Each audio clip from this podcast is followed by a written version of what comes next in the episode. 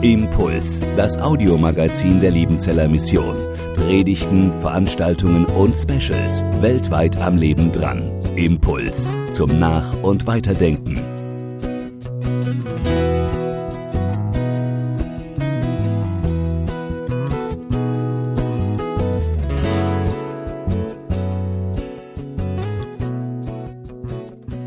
Ja, schönen guten Morgen auch meinerseits. Ähm, Schwarzbrot Gottesdienst, genau. Beim Vorbereiten dachte ich, hoffentlich habe ich am Ende einen Weißbrot-Gottesdienst veranstaltet. Bei Offenbarung Kapitel 19, der Reiter auf dem weißen Pferd. Genau, es geht um Christus in der Offenbarung. Und ja, wir sind jetzt schon so ziemlich am Ende der Offenbarung und wir lesen mal den Text. Der könnte hier vorne jetzt erscheinen.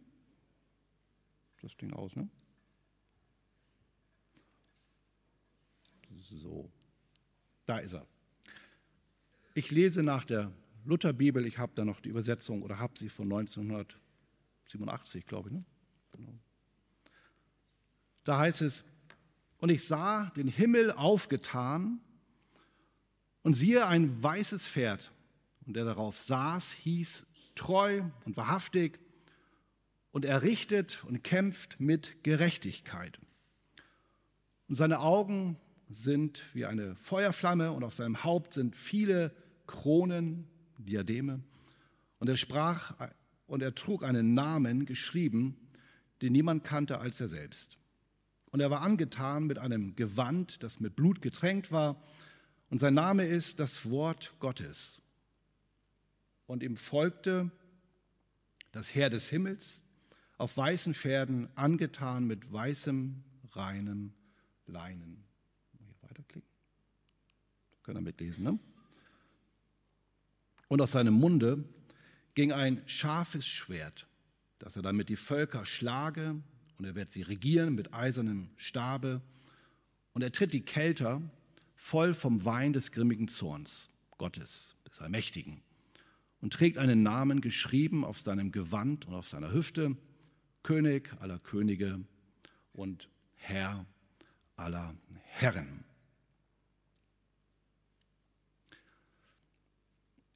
Im Berliner Zoo, im Tiergarten, konnte man über viele Jahre jeden Nachmittag um 14 Uhr einen Mann antreffen. Der saß da in der Nähe von der Luiseninsel. Ob es geregnet hat, geschneit hat, im Winter, im Sommer, Frühling, Herbst, jeden Tag tauchte er da auf, über viele Jahre. Irgendwann starb er. Und ja, was steckt dahinter? Was hat er für ein Geheimnis? Er war verlobt gewesen und er liebte seine Verlobte von ganzem Herzen, aber die machte irgendwann plötzlich Schluss, so Hals über Kopf und teilte es ihm mit. Und dann schrieb er nochmal einen Brief und sagte, ach, lass uns nochmal zusammenkommen und drüber reden. Treffen wir uns morgen im Tiergarten um 14 Uhr. Naja, und seitdem hatte er gewartet und gewartet, aber sie kam nicht mehr. Ich habe gedacht, ist das mit der Wiederkunft von Jesus? Äh, darum geht es ja hier in diesem, halt, noch nicht.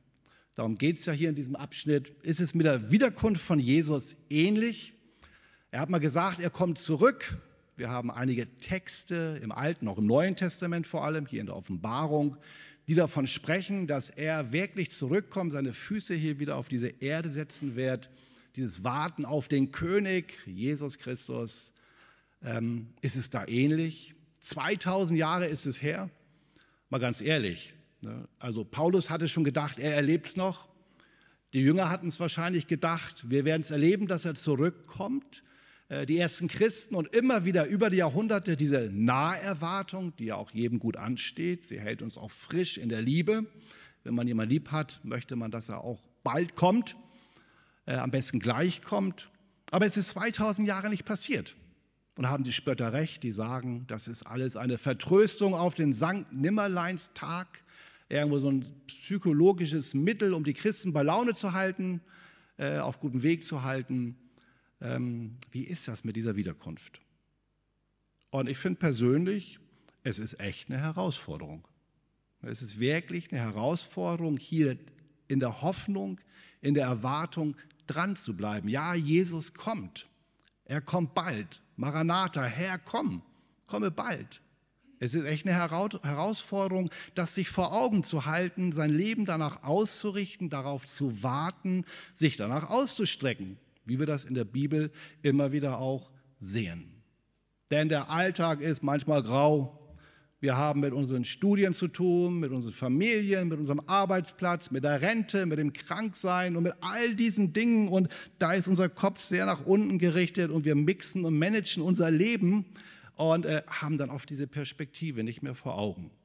Dabei ist die Wiederkunft von Jesus das nächste wirklich bedeutsame und auch abschließende Endereignis der Heilsgeschichte Gottes, würde ich mal sagen. Und könnte man über die Entrückung diskutieren, das werden wir heute Morgen nicht tun, legen wir sie mal ein wenig zusammen mit der Wiederkunft von Jesus, dann ist das das, worauf wir zugehen eigentlich das Datum schlechthin in unserem Kalender, auch wenn wir es nicht genau kennen. Das Ereignis. Und welche Rolle spielt das in meinem Leben und in meinem Glauben? Es gibt Tage, wo ich sage, oh, hoffentlich kommt er nicht zurück. Noch nicht jetzt, weil ich fühle mich geistlich nicht fit genug, ihm zu begegnen. Und manchmal denke ich, boah, ich müsste ihm auch noch beweisen, dass ich anständig leben kann. Das möchte ich auch noch hinkriegen. Und so manche Dinge, wo ich sage, Herr, bitte noch nicht, wart noch ein wenig. Aber ich glaube nicht, dass es besser wird mit mir. Und er wird auch für brüchige Leute, wie ich einer bin, kommen und sie vollends dann erlösen und in sein Reich nehmen. Die Wiederkunft von Jesus, ähm, sie wird da unterschiedlich beschrieben. Also hier in der Offenbarung läuft alles darauf zu, es ist der Höhepunkt schlechthin, äh, dass der König kommt wir haben unterschiedliche Texte, sowohl im Alten als im Neuen Testament, die das auch unterschiedlich darstellen. Das sind unterschiedliche Facetten, die einfach mal einige Elemente der Wiederkunft aufzeigen. Matthäus Evangelium, da wird dann auch noch gleich berichtet, dass die Sterne vom Himmel fallen und dass die Sonne und Mond sich verfinstern. Auch die Engel werden noch mehr beschrieben, die ausgesandt werden. Ähm, Genau, wir haben Stellen, da sehen wir ihn auf einer Wolke, auch Offenbarung 14, Vers 14, wie er auch zu seinen Jüngern sagte beim Abschied, so werdet ihr mich auch wieder, oder die Engel es sagten, ne, so werdet ihr ihn auch wieder kommen sehen auf Wolken. Äh, was denn nun genau? Manchmal ist nur von einer Offenbarung die Rede, so als Jesus ist schon immer da und wenn er wiederkommt, wird der Vorhang weggemacht und er ist nicht mehr der in der Krippe, sondern er ist ja, der König, er ist der Wiederkommende kommende. So haben wir ganz unterschiedliche, auch 2. Thessalonicher 2, wer sich ein bisschen auskennt, in 2. Petrus 3 im Zusammenhang mit dem Tag des Herrn, immer wieder andere Elemente in Bezug auf Jesu Wiederkunft. Der kommt er jetzt auf der Wolke, äh, wird er nur offenbart und ist schon immer da, kommt er auf einem weißen Pferd geritten. Also ein lieber Glaubensbruder sagte mir vor nicht langer Zeit, er ist fest der Überzeugung, Jesus wird auf einem weißen Araberhengst zurückkommen, wie es hier in unserem Text steht. Und ist so dieser Meinung. Nun, bei diesen Texten, wo es um die Wiederkunft geht, da handelt es sich in der Regel um apokalyptische Texte. Und das ist auch eine eigene Sprache und sie ist bestückt mit Bildern und mit Visionen und mit Symbolen. Und das muss man wissen, das wisst ihr auch. Ich habe meine Skizze angefertigt, meine Frau hat sie dann gezeichnet. Jetzt komme ich da mal hin. Ne? Da, genau. Ja. So verstehe ich das ein bisschen. Und ich glaube, das ist vielleicht auch ganz gut zu wissen, wenn man gerade so jetzt auch Offenbarung 19, Verse 11 und folgende liest. Ähm, genau. Wir haben einmal rechts äh, die Wirklichkeit. Ne, sie ist nicht eingebildet, es ist eine historische, geschichtliche, reale Wirklichkeit. Aber die ist nicht geschrieben in der Offenbarung, so wie sie dann wirklich sein wird, sondern die Wirklichkeit, sie ist verschlüsselt. Könnt ihr oben auf den Pfeil sehen. Die Wirklichkeit ist verschlüsselt in Visionen, äh, Symbole, Bilder, ähm, vielleicht auch Zahlen, würde ich sagen. Ne? Äh, da ist die Wirklichkeit verschlüsselt, man könnte sagen kodiert. Und wir wissen es immer, wenn es in dieser Welt brenzlig ist, denken wir auch an den Zweiten Weltkrieg, dann wurden, weil da viel gefunkt wurde und so, dann wurden die Nachrichten kodiert, dass der Feind sie nicht lesen kann. Äh, nur die, die eingeweiht sind, sich auskennen, können es verstehen.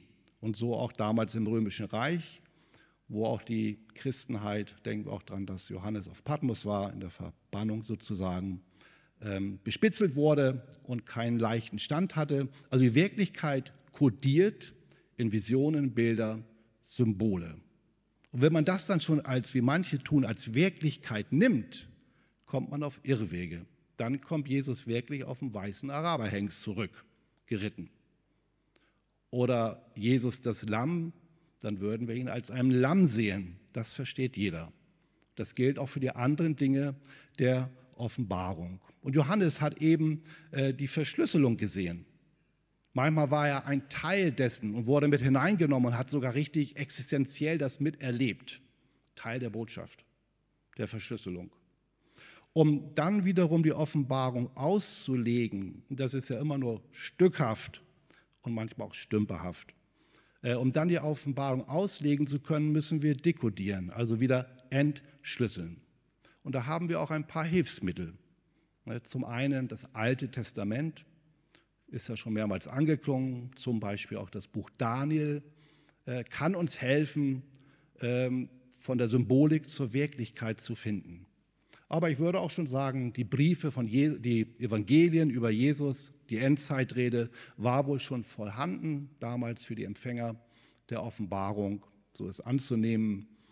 Und äh, manche Ausleger gehen auch den Weg, und da trennen sich manchmal die Wege, dass man auch von der damaligen Zeitgeschichte her die Symbole und so weiter deuten, eben dekodieren könnte. Vom Römischen Reich her oder von den Padern her und so weiter. Und andere sagen wieder, nein, nur Altes Testament und die Evangelien geben uns die Entschlüsselung. Äh, andere sagen wieder, nein, wir müssen wirklich auch die Zeitgeschichte damals mit einbeziehen um zur Wirklichkeit durchzudringen. Mir geht es nur darum, äh, ich glaube, wenn man die Offenbarung einfach so nimmt, wie sie dasteht, in den Begriffen und Bildern, dann kommen wir auf äh, abenteuerliche Wege. Äh, wir dürfen nicht vergessen, äh, die Wirklichkeit steht nochmal dahinter und sie gilt es immer wieder zu sehen. Und das ist etwas, wo man immer auf dem Weg bleibt. Und ähm, genau, so auch hier für Offenbarung 19 der Wiederkunft von Jesus. Genau.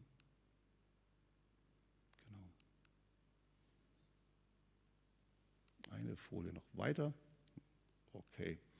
Ähm, genau, dieser Reiter, also ich bin damit auf dem Kriegsfuß hier, äh, dieser Reiter auf dem weißen Pferd, äh, Pferd, da heißt es ja nochmal, und ich sah den Himmel aufgetan und siehe ein weißes Pferd und dann geht es ja weiter und der da drauf saß, äh, wird dann ja beschrieben. Das Ganze ist weniger ein Film, mehr ein Porträt äh, von der Wiederkunft von Jesus. Äh, zum einen wirklich, der Himmel ist ja jetzt nicht nur ein bisschen geöffnet, Kapitel 4 für Johannes äh, wurde ja mal eine Tür geöffnet, durch die er so ein Stück hineinschauen, hineingehen konnte und die Himmelswelt, den Thron und so weiter gesehen hatte. Äh, hier ist der Himmel richtig aufgetan, das ist ein Unterschied. Und ähm, der Himmel kommt hier sozusagen auf die Erde. Und es ist kurz bevor man das weiße Pferd gesehen hat, natürlich die Frage, was wird auch jetzt kommen? Und es ist ein weißes Pferd und der darauf sitzt, hat den Namen treu und wahrhaftig. Weißes Pferd ist auch so ein triumphierendes Pferd. Äh, in der Zeitgeschichte damals, so Triumphzug, Einzug in, in Rom nach einer erfolgreichen Schlacht ähm, oder auch in der Bibel zum Teil. Weißes Pferd, also ein triumphierendes Pferd, ein siegreiches Pferd. Damit haben sich eben auch ganz gerne Könige und Fürsten und Mächtige geschmückt. Jetzt müsste man hier mal ein Rätselrat machen. Ne? Aber einer davon ist Alexander der Große. Äh, Napoleon taucht hier auf den Bildern auf. Der alte Fritz und Ludwig der 14. Man könnte noch mehr Bilder hier anreihen. Also wir merken, äh, Könige, Herrscher, Weltherrscher dieser Welt haben sich auch gerne mit einem weißen, triumphierenden, siegreichen Pferd, weißen Pferd geschmückt. Unser Text sagt, dieses weiße Pferd, das symbolisiert zusammen mit dem Reiter Jesus Christus, den Wiederkommenden. Ähm, das Bild, ja, besseres habe ich nicht gefunden, aber stellt so ein bisschen das dar, was hier ist. Ne? Dieses weiße Pferd, der mit dem weißen Gewand da drauf, Blut am weißen Gewand und dann ganz, das ganze Heer drumherum, auch weiße Pferde und weiße Gewänder. Jesus Christus, der, der wiederkommt. So. Jesus kommt wieder und hier auf einem weißen Pferd. Und ich würde einfach die Parallele hier auch ziehen, als er damals in Jerusalem einzog, um am Kreuz für uns zu sterben, zog er ein mit einem Esel. Er saß auf einem Esel. Ich glaube, wenn man diese beiden Tiere mal nebeneinander stellt, dann merkt man einfach, da ist ein großer Unterschied. Ne? Da auf einem Esel, das ist auch Zeichen der Demut, der Niedrigkeit. Und hier ein weißes Pferd, das ist der Herrscher das ist der Triumphator, das ist Jesus Christus, der wiederkommt. Und er hat einige Namen. Herrscher schmücken sich gerne mit vielen, vielen Namen. Ähm, manchmal sind da 20 Namen dahinter. Ich erspare uns das. Das soll einfach nochmal so ein Stück Größe ausdrücken, äh, Macht ausdrücken, ähm, Umfassendes darstellen. Und so tauchen hier auch bei der Wiederkunft von Jesus äh, mehrere Namen auf. Und ich möchte einfach als erstes den Namen nennen, der gleichzeitig auch Titel ist, der am Ende steht unseres Abschnittes, wenn da gesagt wird, und trägt einen Namen, geschrieben auf seinem Gewand und auf seiner Hüfte, König aller Könige und Herr aller Herren. Jesus, der wiederkommt, er ist der König aller Könige er ist der Herr aller Herren. Nicht erst seitdem er, wenn er wiederkommt, auch am Anfang der Offenbarung, Kapitel 1, Vers 5, wird er schon mal der König genannt. Er regiert schon, er ist aufgefahren zur Rechten des Vaters. Äh, auch wenn wir das noch nicht sehen und wenn wir das auch noch nicht so mitkriegen, sind wir eingeladen zu vertrauen und zu glauben, dass er diese Welt in den Händen hält. Bis heute setzt er Könige ein und setzt Könige aber so dieses König aller Könige und Herr aller Herren heißt, er steht über alle Weltherrscher, über alle Könige, über alle, die so mächtig sein möchten und auch versuchen, auf weißen Pferden zu reiten.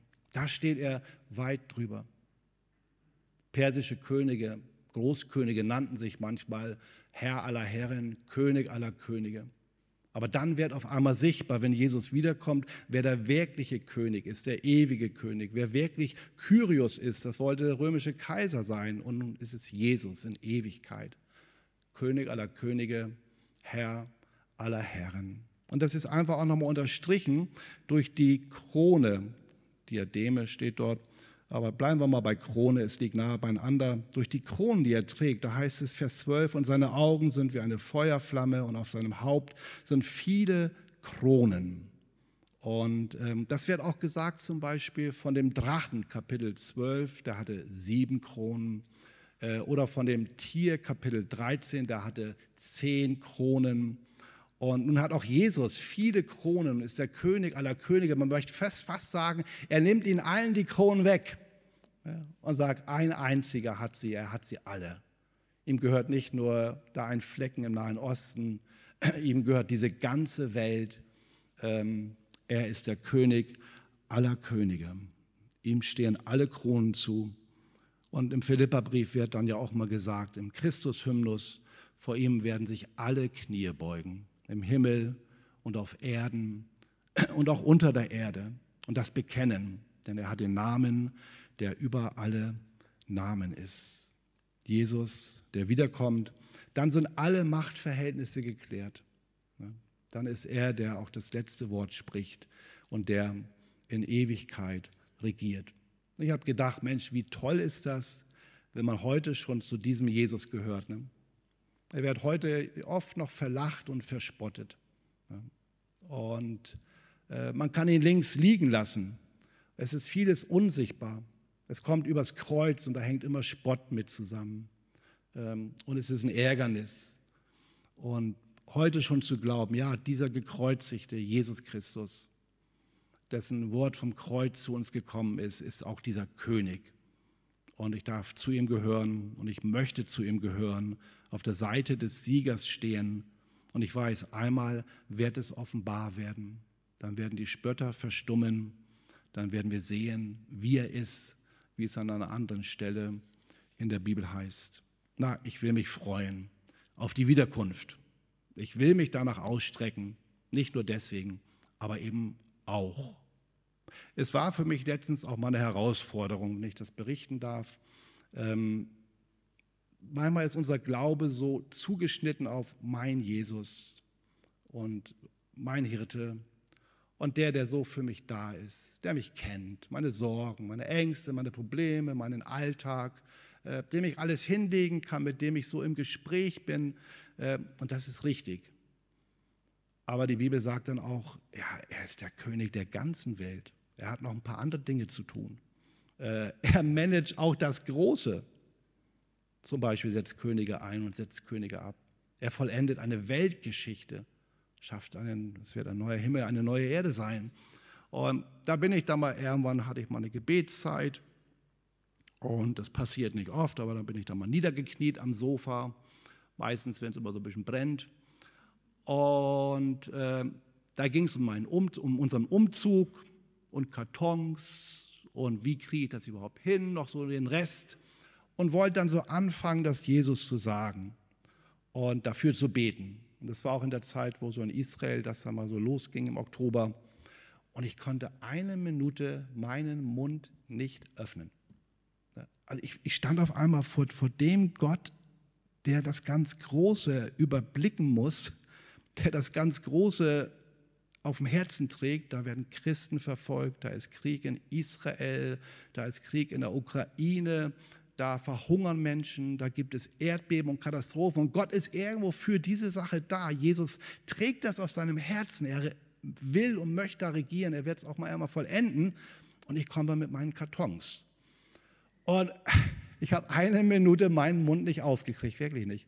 Das könnte sein, er wäre ein ungläubiger Kerl, er ist oder ein Papa im Himmel. Ja, im Rückblick sage ich mir, hat mir diese Schweigeminute echt gut getan. Äh, dass sie auch mal ein bisschen das eigene Leben ordnet, auch in einem größeren Horizont. Ähm, und ich bin da im Gebet tatsächlich anders angefangen. Habe gesagt, Herr, du, du siehst ja echt die Not in Israel. Und du weißt einfach um so viel Elend in dieser Welt, aber auch so viel andere große Dinge, wo du voll dabei bist.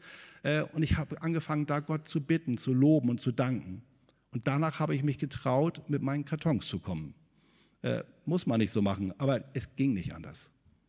Und während des Gebets erinnerte ich mich dann tatsächlich auch nochmal neu an Jesus in den Evangelien. Ähm, ja, da gab es auch das römische Reich. Da gab es Riesenprobleme, große Dimensionen. Und Jesus nimmt da die Kinder auf den Schoß. Ne?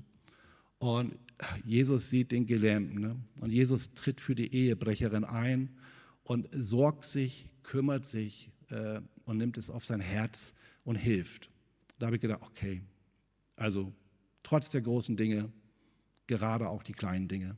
Bei Gott gehört das so zusammen, weil er alle Sterne mit Namen kennt. Das ist bombastisch groß. Kennt er eben auch den einzelnen Stern mit Namen, der ihm wichtig ist. Und deswegen König aller Könige und Herr aller Herren, hier geht es wirklich um große Dinge, aber es ist unser Herr Jesus, der uns lieb hat, der für uns gestorben ist und auferstanden ist, dem wir alles sagen können, er ist es. Dann gibt es einen anderen Namen in Vers 11. Und siehe, ein weißes Pferd und der darauf saß, hieß treu und wahrhaftig, äh, richtet und kämpft mit Gerechtigkeit und so weiter hier in unserem Text, wer da für sich selber mitlesen möchte. Ähm, also da kommt dieser Reiter auf dem weißen Pferd und da ist er auch, oh, wozu kommt er? Was ist das für einer? Äh, es sind schon genug Tyrannen gekommen und brutale Menschen, Herrscher, Ungerechte. Und da wird gleich am Anfang gesagt, hey, sein Name ist treu und Wahrheit, treu und wahrhaftig. Er ist zuverlässig, nicht korrupt. Äh, wer sich auf ihn einlässt, äh, steigt nicht irgendwo ein und geht am Ende unter. Er ist wahrhaftig, das heißt auch Richtung treu, aber eben auch echt. Ähm, das sind zumal gleich zwei Begriffe, auf die ich nicht groß eingehen möchte, aber die Vertrauen wecken. ne, die uns zeigen, es ist der, den du auch schon kennen kannst. Es ist der, der nicht wechselt, also es ist kein Wechsel von Licht nach Finsternis. Er ist zuverlässig, er ist treu. Was er versprochen hat in seinem Wort, das wird er tun. Darauf kannst du dich heute verlassen und damals die angefochtenen Gemeinden zur Zeit der Offenbarung. Und er ist es. Also treu und gerecht. Und in diesem Zusammenhang dann auch und richtet und kämpft mit Gerechtigkeit und seine Augen sind wie eine Feuerflamme. Dieser treue und gerechte Herr bringt auch Waffen mit in seiner Wiederkunft. Und wenn wir den Abschnitt lesen, merken wir, es kommt nicht zu einer großen Kriegsschlacht. Am Ende ist es ja sein Wort, mit dem er richtet und kämpft. Ne? Es kommt nicht zu dieser großen Kriegsschlacht, wie man denken könnte. Seine Waffen sind auch nicht danach, sondern seine Waffen hier, äh, er kämpft mit Gerechtigkeit. Ähm, er ist ein Gerechter. Und er kämpft und regiert nach der geschenkten Gerechtigkeit, die man annehmen kann. So viele Herrscher haben schön angetreten, selbst ein Idi Amin, ein Gaddafi, selbst Mao Zedong und sind relativ schnell an der eigenen Macht umgekippt und sind zu Tyrannen geworden. Er, der treu und wahrhaftig ist, nicht. Er kämpft mit Gerechtigkeit, richtet, scheidet, trennt die Menschen äh, in Gerechtigkeit. Und ich glaube, dieses Augen mit Feuerflammen und die Waffe Gerechtigkeit gehören zusammen. Ähm, Augen mit Feuerflammen meint auch, das sind Augen, die durchdringen. Äh, Feuer kann auch Reinigung, manchmal auch Gericht bedeuten. Aber nehmen wir es mal aus dieser Richtung heraus, Augen, die durchdringen, wo auch nichts verborgen bleibt und nichts versteckt ist. Und weil Jesus eben nicht nur das Äußere des Menschen sieht, sondern auch das Herz und die Vergangenheit und die Gegenwart und das, was sogar noch kommt, all das ist vor ihm offen, das sieht er. Deswegen kann er auch gerecht richten. Deswegen kann er auch diese Waffe Gerechtigkeit einsetzen. Wir können das nicht. Ich weiß noch, wo unsere Kinder klein waren, dann war da manchmal ein Geschrei im Kinderzimmer äh, und da kommst du rüber und willst dafür Ordnung sorgen. Und jedes Kind zeigt auf das andere und sagt, die hat aber, nein, die hat aber. Und ich so, oh du liebe Zeit, wer hat denn jetzt? Ne? Äh, Wäre ich vielleicht fünf Minuten vorher dabei gewesen, da hätte ich vielleicht sagen können, okay, jetzt entschuldige ich mal, ne? aber keine Chance das, das kriege ich nicht mal hin. Ne? Und Jesus, der wiederkommt, richtet eine ganze Welt mit Gerechtigkeit, weil er den Durchblick hat, ne? weil er Augen mit Feuerflammen hat. Und deswegen sind wir eingeladen, ihm dazu vertrauen. Ich habe oft gesagt, zum Glück ist das Gottesgeschäft zu richten. Zum Glück. Wenn wir das sollten, wie kompliziert. Da gibt es Ungläubige, die vorbildlich leben, und da gibt es manchmal Gläubige, wo man den Kopf schüttelt, wie, will, wie macht Gott das? Ne? Äh, sicher, er sieht den Glauben, die geschenkte Gerechtigkeit. Und wie oft hat man auch schon Urteil gesprochen, ohne durchzublicken. Und drei Wochen später sagt man, oh Mann, hätte den Mund halten sollen. Ne? Äh, mir haben die Fakten gefehlt, ich tauge nicht dafür. Aber Jesus taugt dafür. Er taugt dafür, weil er durchschaut und weil er ja, einfach von daher diese Gerechtigkeit auch ausüben wird. Wir haben noch zwei Namen, ihr werdet staunen, es sind vier. Ne? Also Herr aller Herren, König aller Könige, ähm, der Treue und der Wahrhaftige. Dann nehmen wir mal den Namen in Vers 13, wo es heißt, und sein Name ist das Wort Gottes. Ähm, also er hat nicht nur das Wort Gottes, er verkündigt nicht nur das Wort Gottes, sondern Jesus ist das Wort Gottes. Und er ist damit identifiziert, das Wort Gottes ist in Jesus verkörpert. Und wir merken, da geht kein Blatt dazwischen, was Gott sagt und was Gott ist in Jesus Christus. Da geht kein Blatt dazwischen. Und ich bin einfach unheimlich froh gewesen, das hier zu lesen, dass hier wieder und eben auch bis zum Ende und sogar ganz am Ende Wort Gottes, das Wort Gottes auftaucht. Das Wort, das man manchmal gern zurücklassen möchte, Das Wort, was man manchmal so weit unter Gott runterstellt. Ja, Jesus, klar. Und Gott, super. Aber sein Wort, da müssen wir erstmal gucken. Ähm, ich glaube an Jesus und alles, was er getan hat. Aber was so im Wort drin steht, naja, okay, man weiß ja nicht so genau. Das gehört so zusammen. Jesus kommt wieder und heißt das Wort Gottes. Das ist echt eine Einladung, Gottes Wort zu studieren. Das ist eine Einladung, sich heute über Gottes Wort zu freuen. Es ist eine Einladung, sich ganz darauf einzulassen. Es ist am Ende, Jesus kommt, das Wort Gottes. Ihr kennt die Verse aus dem Johannesevangelium, das Wort ward Fleisch und wohnte unter uns, Jesus. Oder am Anfang war das Wort und das Wort war bei Gott und Gott war das Wort und alles, was ist, ist durch das Wort gemacht. Und manche andere Bibelstellen, die einfach das so verknüpfen, äh, das lässt sich nicht trennen. Gott und sein Wort, es ist identisch. Genauso wie auch Gottes Wort und sein Handeln identisch sind. Was Gott tut und was Gott sagt, widerspricht sich nicht. In unserem Verstehen manchmal schon. Das heißt, wenn ich zum Beispiel diese Welt erforsche mit aufrichtigem Herzen, werde ich am Ende bestätigen können, was im Wort Gottes auch drinsteht. Denn das, was er tut und getan hat, widerspricht nicht, was er gesagt hat. Gott ist hier authentisch, durch bis zum Schluss. Und Jesus, der wiederkommt, äh, das Wort Gottes, man kann nicht sagen, dann ist das alles abgelöst. Es ist in diesem Sinne ewig. Himmel und Erde werden vergehen, aber meine Worte nicht. Und wenn wir dann noch mal auch hier zu den Waffen kommen, äh, da, wir hatten vor treu und wahrhaftig die Waffe Gerechtigkeit. Wir haben hier das Wort Gottes, Jesus, das Wort Gottes. Es ist auch das letzte Wort, Hebräer 1, an uns Menschen. Mehr gibt es nicht. Dann warten wir vergeblich.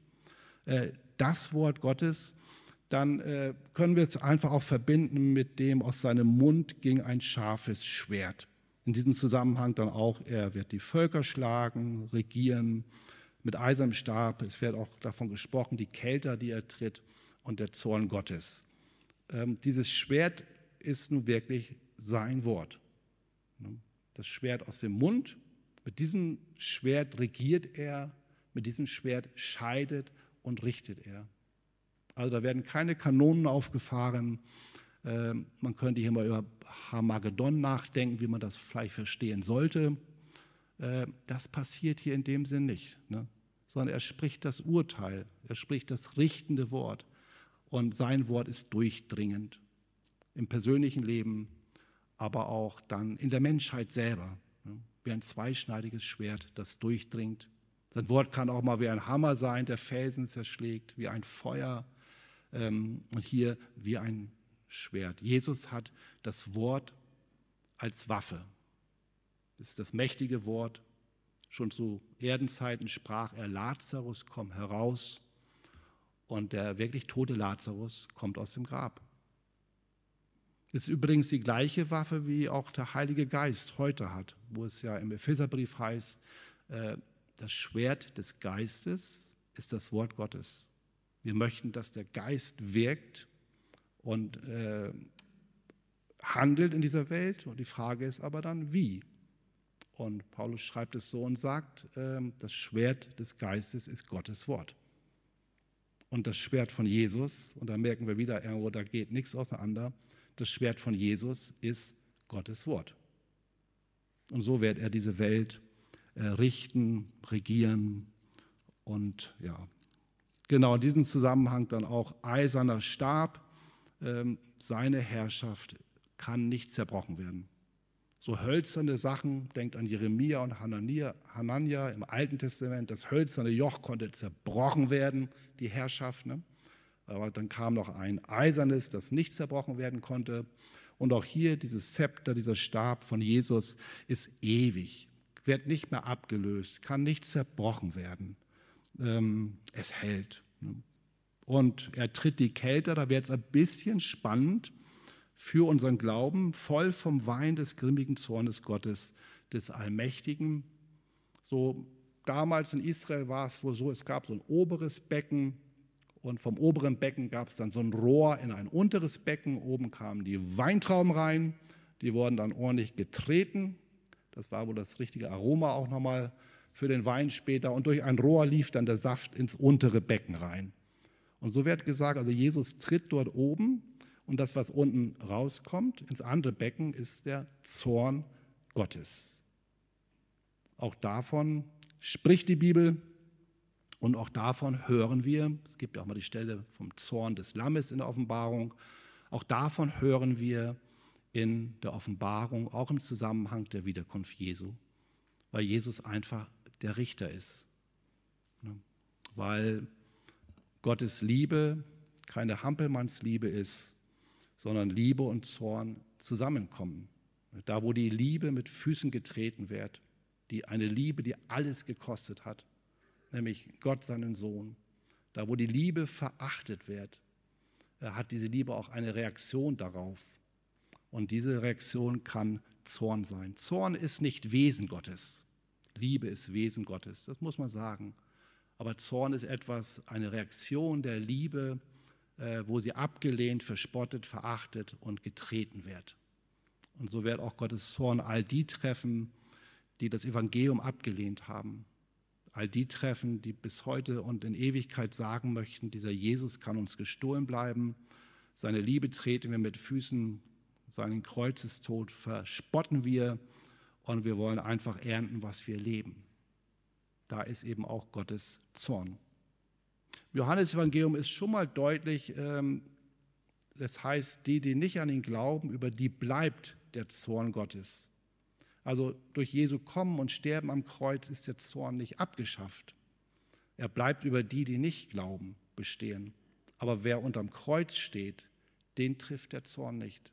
Wer unterm Kreuz steht, äh, der steht in der Vergebung und unter dem vollbrachten Opfer und unter dem Sühnetod von Jesus Christus.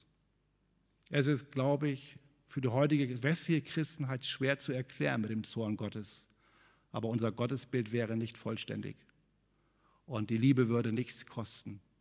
Und ich glaube, dass, Verkündigung in Deutschland manchmal auch darunter leidet, dass es am Ende um nichts mehr geht. Weil wir haben uns manchmal ein bisschen darauf beschränkt, ja, es geht darum, unser Leben zu optimieren, Fehler zu vermeiden, äh, strategisch ein bisschen mehr vorzugehen und so weiter und so fort. Auch die Bücher gehen ja meistens darum. Äh, da kann man sagen, ja, ist schön, aber wenn nicht, dann geht es irgendwie auch. Ne, aber so diese letzte Herausforderung, hey, es geht auch um Gottes Zorn. Es geht auch darum, ob ich ewig gerettet bin oder ewig verloren gehe. Diese letzte Herausforderung, sie fehlt. Und deswegen sind Predigten oft langweilig. Es geht eigentlich um nichts mehr. Nun bauen manche dort das Thema Lohn ein, und sagen, gut, wenn du halt ja, entschieden dabei bist und dein Leben ganz Jesus hingibst und im Glauben bleibst, dann kriegst du halt vielleicht einen größeren Lohn. Nun, wer das so sehen mag, äh, darf auch interessante Predigten erleben. Ich tendiere trotzdem dazu zu sagen, nein, es geht eben auch um eine Ewigkeit. Äh, es geht eben auch darum, äh, ob jemand vom Weg abkommt und man nur hoffen kann, dass er zurückfindet oder auf dem Weg bleibt. Es geht eben um letzte Dinge um ewige Dinge. Wir sorgen uns oft um, um die Rente. Wir sollten uns mehr sorgen um das, was nach der Rente kommt, denn das ist ewig. Und ich glaube, das muss immer wieder auch mal auftauchen. Das weckt eine Christenheit auf. Das zeigt auch, Mensch, worum es geht. Und da möchte ich dann auch unterwegs sein, viele einzuladen, diesem Herrn zu folgen, ihm zu gehören, in seiner Gnade und in seiner wunderbaren Zukunft zu stehen.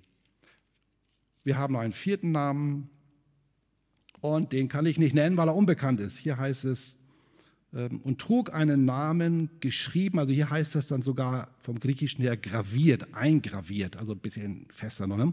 Ähm, den niemand kannte als er selbst. Schade, hätte er uns verraten können, ne? hat er nicht gemacht. Also einen unbekannten Namen, für uns unbekannten Namen.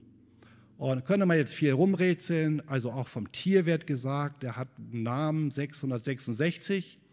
Äh, da sind wir aufgefordert zu rätseln. Vielleicht ist das Thema auch schon längst gelöst. Äh, zu rätseln. Ein, ein Rätsel kann man lösen, aber hier ist es mehr ein Geheimnis. Da kann man nicht rätseln, es muss offenbart werden. Und Jesus ist der Meinung, Gott ist der Meinung, es uns nicht zu offenbaren. Zumindest jetzt noch nicht. Muss sehr wichtig sein irgendwo, aber es ist ein Geheimnis. Und ich sage, es ist auch gut so. Äh, wer Offenbarung liest, die ist sowieso voll Geheimnisse. Und wenn wir uns mit Gott beschäftigen, sind wir doch wirklich Stümper. Wir haben den Saum seines Gewandes ein wenig erfasst und werden dann noch eine ganze Ewigkeit brauchen, um ihn noch ein Stück besser und mehr kennenzulernen.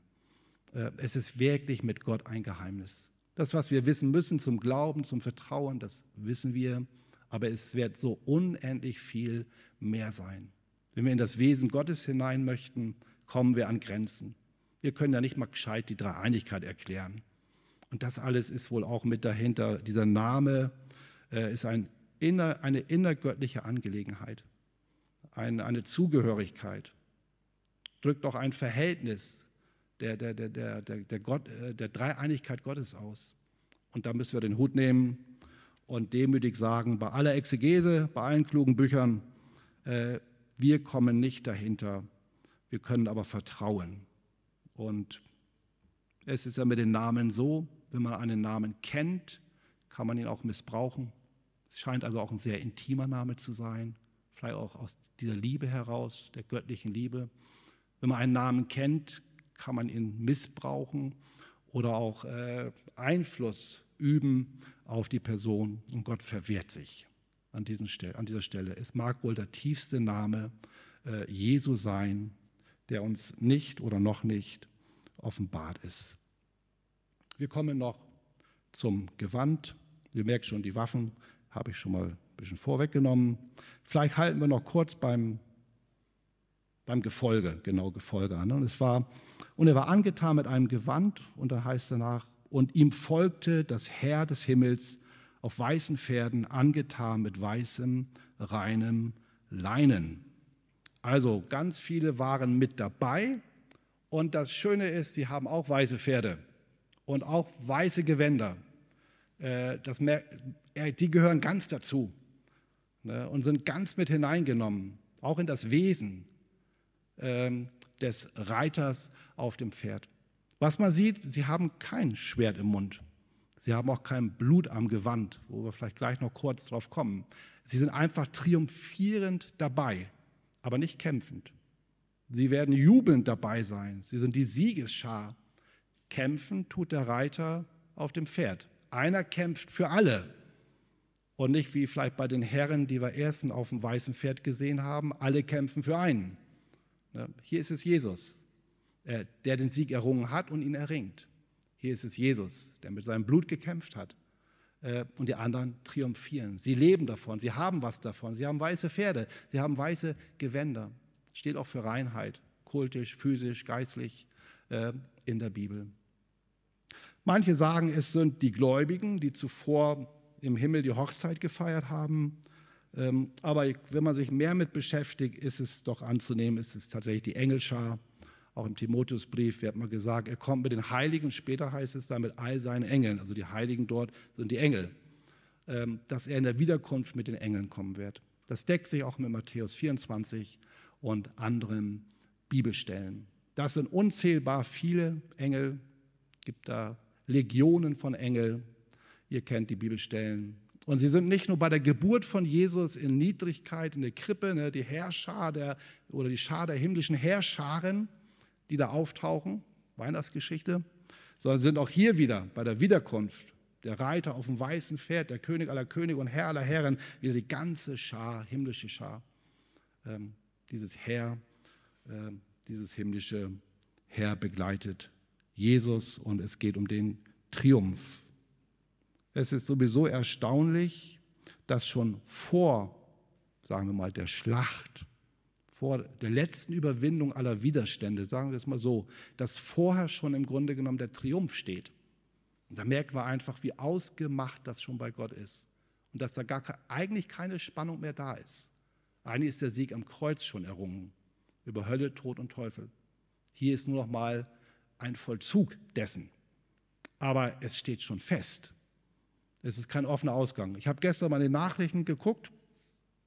Ähm, heute, ja, heute Nachrichten.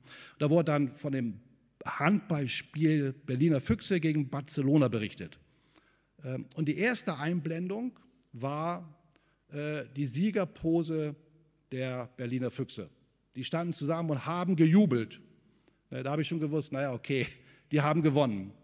Und danach wurden Szenen aus dem Spiel gezeigt, wie sie den Sieg errungen haben. Aber am Anfang schon mal der Sieg und der Triumph. Und dann nochmal, wie sich das vollzogen hat. Und genauso ist es in der Bibel. Genauso ist es hier bei der Wiederkunft Jesu. Am Anfang ist, darf der Triumph schon da sein. Wir können Gott schon loben und preisen, selbst für Hindernisse, die vor uns stehen, weil wir wissen, er ist der Sieger, er ist so groß. Weil wir wissen, es ist schon, es steht fest, wer das letzte Wort spricht. Also der Triumph am Anfang, hier die weißen Pferde, der weiße Reiter, es ist, ist ein Triumphzug.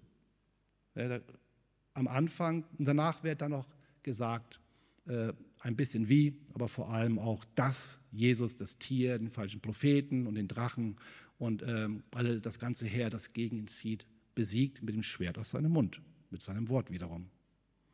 Und deswegen hier ein Triumphzug. Kommen wir als letztes zum Gewand. Der Reiter trägt ein Gewand, heißt es, und er war angetan mit einem Gewand, das mit Blut getränkt war, und sein Name ist das Wort Gottes. Also nochmal ein Gewand, das mit Blut getränkt war. Das ist sicherlich kein Zeichenfehler und kein Zufall, dass sein Gewand im Unterschied zu den anderen Gewändern äh, blutig war. Oma hat immer so, die Ausleger überlegen so, ja, was ist das für ein Blut? Ist das jetzt schon mal das Blut der Feinde, vorweggenommen als Zeichen des Sieges über die Feinde? Dass das schon mal klar steht? Wir hätten alttestamentliche Stellen, die darauf verweisen, ein Psalm, wo messianisch, äh, eine messianische Stelle ist und es heißt, das Blut der Feinde spritzt an sein Gewand. Das könnte eine Parallele sein. Vielleicht ist es das auch. Aber es ist auch der andere Gedanke und vielleicht lässt er sich gar nicht davon trennen. Und diese andere Auslegung, es ist eigentlich das Blut von Golgatha. Der, der jetzt den letzten Sieg erringt, der, der so mächtig und herrlich kommt, äh, das ist der, der für uns am Kreuz gestorben ist. Der, der diese Welt richtet, die Menschen richtet, das ist der, der für diese Menschen gestorben ist. Das ist nicht jemand vom grünen Tisch, nicht jemand, der ärgerlich ist, sondern jemand, der sie unendlich liebt und geliebt hat und sein Blut dafür vergossen hat. Und nur er hat deswegen ja auch die Legitimation zu richten und das letzte Wort abzusprechen, äh, weil er für alle alles getan hat. Ne? Und das ist auch, denke ich, ein kostbarer und von der biblischen Theologie her sicherlich richtiger Gedanke. Das ist das, denken wir daran, ist das Blut von Golgatha das Blut, das er vergossen hat und einfach nochmal zeigt, von woher er dann kommt, wenn er legitimiert ist, diese Welt zu richten. Jemand, der für niemanden einen Finger gerührt hat und danach rumschimpft, dass alles daneben ging, der schimpft nicht gut. Ne? Da sagt man, ja, hoppla, jetzt kann er rumschimpfen, ne? aber vorher hat er keinen Finger gerührt, ne? hat nicht mal gesagt, wie es geht, ne? hat sich gar nicht eingesetzt, aber er war immer nur Zuschauer und meint jetzt, das beurteilen zu können und zu richten. Aber jemand, der sich abgerackert hat, der sein Leben für die Sache gegeben hat, der ist legitimiert. Das ist Jesus Christus. Und das ist das Blut an seinem Gewand, dieses Kennzeichen, wer er überhaupt ist. Ein wesentliches Kennzeichen, der, der sein Leben für uns gegeben hat. Das finde ich großartig. Und deswegen merken wir diese ganze Wiederkunft, ähm, dieses ganze letzte Überwinden allen Bösen, bis dann irgendwo auch mal das ganz Neue anbricht, das ist nicht düster. Das ist nicht brutal eigentlich. Das ist nicht irgendwo ungerecht und komisch, sondern es ist einfach bei all diesen schweren Dingen, es ist rein und weiß. Weiße Gewänder, weißes Pferd. Er trägt das Blut von Golgatha an seinem Gewand. Er ist treu und wahrhaftig. Seine Waffe ist Gerechtigkeit. Seine Augen sehen wirklich viel besser als unsere Augen. Deswegen ist er gerecht in seinem Handeln dann, in seinem Urteil. Ähm, all diese Dinge werfen auf all das ein Licht, sodass wir vertrauen können. Ja, Gott ist gerecht. Er macht es richtig. Und wir sind eingeladen, uns zu freuen, zu ihm dazuzugehören, uns zu freuen, dass wir zu ihm gehören dürfen. Heute, wo manches verborgen ist und in Schwachheit liegt, und eins wird es offenbar werden, in Macht und Herrlichkeit. Genau, deswegen wünsche ich uns, dass wir uns danach ausstrecken und dass uns das desto tüchtiger macht, ihm treu nachzufolgen und andere einzuladen, auf den Weg des Lebens zu gehen. Ich bete noch. Ja, Herr, es ist oft so weit weg und liegt nicht in unserem Horizont, dass du wiederkommst, dass die ganze Weltgeschichte auf ein Ziel zuläuft und nicht ständige Kreise darstellt. Und da möchte ich für uns bitten, Herr, dass uns das groß wird, damit unser Leben im richtigen Licht steht, damit in unserem Leben das Große groß und das Kleine klein wird. Segne dein Wort an uns. Ich danke dir. Amen. Impuls ist eine Produktion der Liebenzeller Mission. Haben Sie Fragen? Würden Sie gerne mehr wissen? Ausführliche Informationen und Kontaktadressen finden Sie im Internet unter www.liebenzell.org. Die Liebenzeller Mission produziert ebenfalls das Fernsehmagazin Weltweit am Leben dran. Informationen zur Sendung und zum Empfang gibt es unter www.weltweit-magazin.de.